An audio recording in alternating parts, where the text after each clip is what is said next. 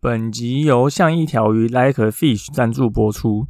像一条鱼是台湾知名防溺教育品牌，致力于推广荷兰游泳教育，教学水域安全观念与水中自救技巧，希望帮助民众在戏水时能够安全无虞。如果您对于教学内容有兴趣的话，欢迎观看底下的说明栏资讯，了解更多课程内容。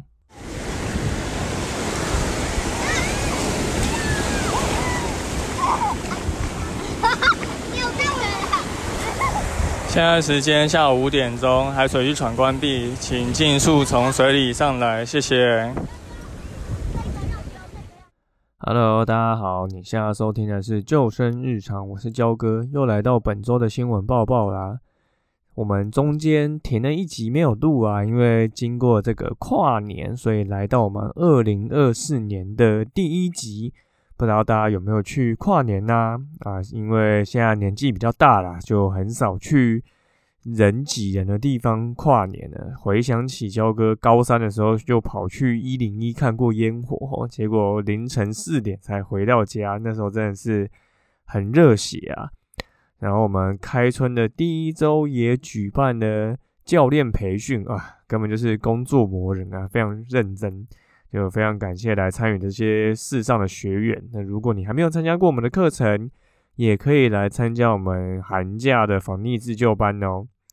好，本周一样三件跟大家说。第一个，像一条鱼二零二三年的回顾哈。那来到二零二四年的第一集哦，我们也要来帮大家回顾一下啊。我们这一年其实做的还不错哈。这大概也是像一条鱼创立以来第一年。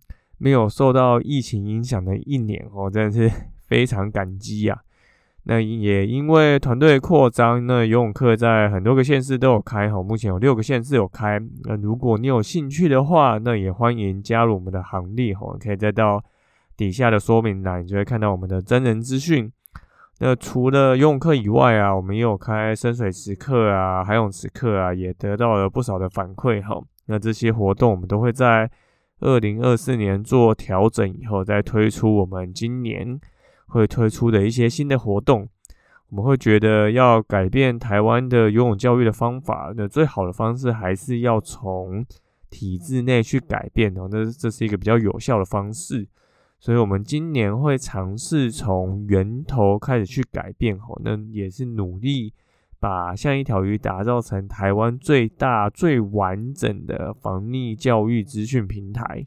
那目前已经有几个准备要做的发展规划，哈，可以先来简单跟大家讲一下，哈。第一个就是我们会在热门戏水顶点写水域安全的分析文章。呃，第二个，我们目标要来拍一百支防溺自救教学影片，哈，一百支讲出来，真的也是一个。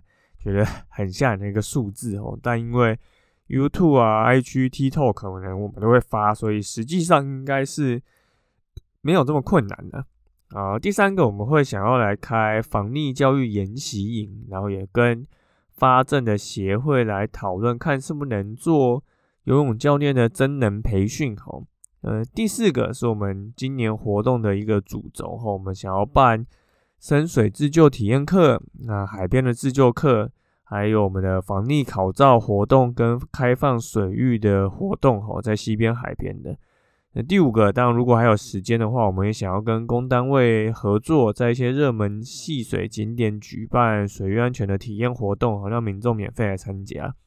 所以有听到这些事情，其实是非常的多，哈。那如果你有兴趣一起来推动。防溺教育的话，那也欢迎大家加入我们的行列。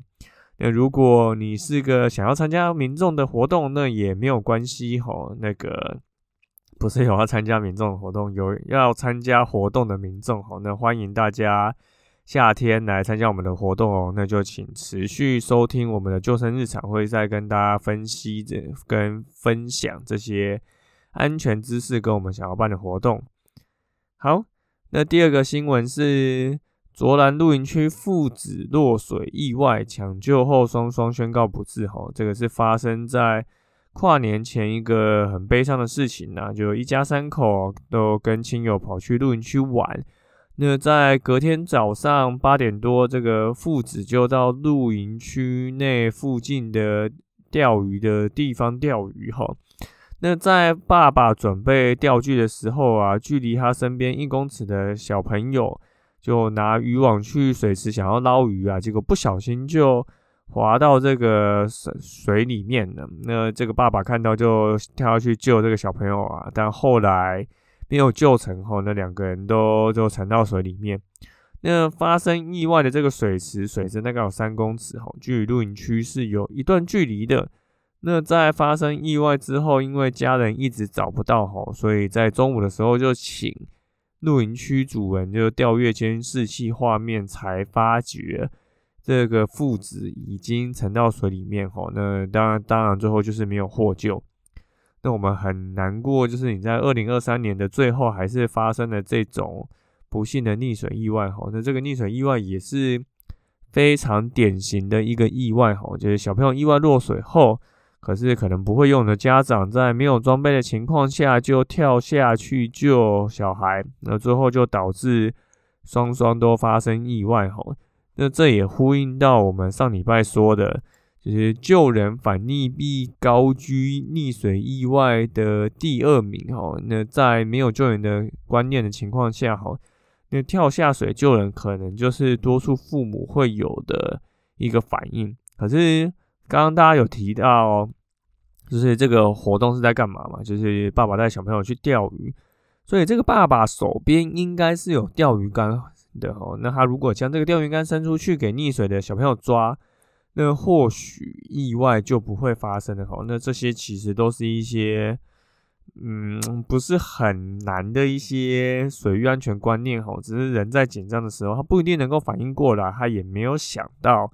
就是他旁边有钓竿这件事情，或者他没有想到，就是可以不下水也可以协助小朋友上岸。好，那这都是我们要经过一些训练啊，或是模拟想象啊，你可能才可以在现实情况中去反映抓这些事情。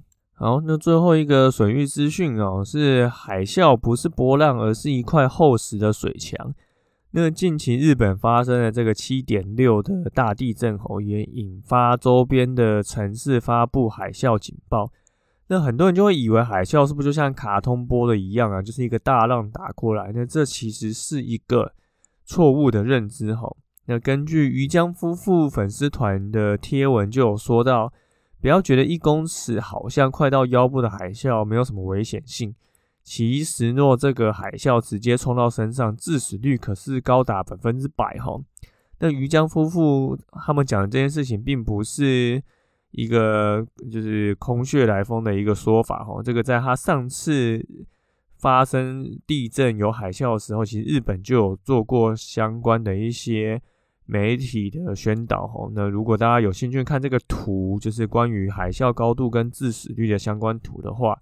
可以再到底下的说明栏，我们会有把它的这个图文资讯放在底下。那为什么致死率会这么高呢？因为当水的海啸过来的时候，它不是波浪哈。我们刚刚提到，它其实是一个厚实的水墙，它这个水墙里面就会涵盖了很多杂物，比如说钢筋水泥啊、木头啊，就是它其实是会携带非常多硬的东西跟很巨量的水过来哈。所以，与其说海啸像是波浪啊，它其实不是波浪，它其实更像是溪水暴涨哦。那在因为地形变浅的情况下，会导致这个浪的能量会有做一个叠加，所以它其实是会比溪水暴涨强度更高数倍以上哈。尤其是这一次地震，其实宣布的这个海浪的高度是有高达五公尺。那我们刚刚讲说，其实一公尺高的海浪致死率就已经是几乎百分之百了哈。那五公尺真的就是更不用说了。那海水本身除除了像溪水暴涨以外，就像我们提到的，就是它其实是会携带各种物体直接做一个冲撞哈。所以这就是海啸会导致这个死亡，就是伤亡这么严重的一个原因哈。所以我们就希望日本能够就是度过这次的危机哈。好，那本周就是这三件事情跟大家说哈。那第一个就是像一条鱼二零二三年的回顾哈。那我们这一年做的不错，那明年也会不是明年就已经是今年了，我们会推出一些新的活动，然后也会拍一些房地自救影片跟相关一些文章的撰写，就欢迎大家持续的追踪订阅支持我们。那当然也希望大家可以来参与我们的活动。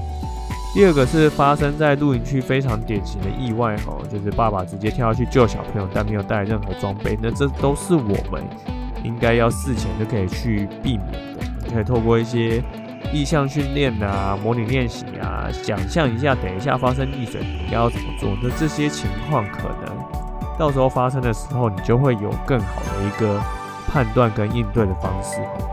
那最后就是海啸，其实并不是波浪哦，它其实是更像是溪水暴涨，它其实是会携带非常多的一些硬的什么钢筋、水泥、木头这些东西来撞你哦。那海啸通常都很高，而且它还会有一个叠加的效果哦，所以就是冲击到真的是非常可怕的一件事情。那台湾比较没有海啸了，但是也是可以让大家知道相关的这些知识。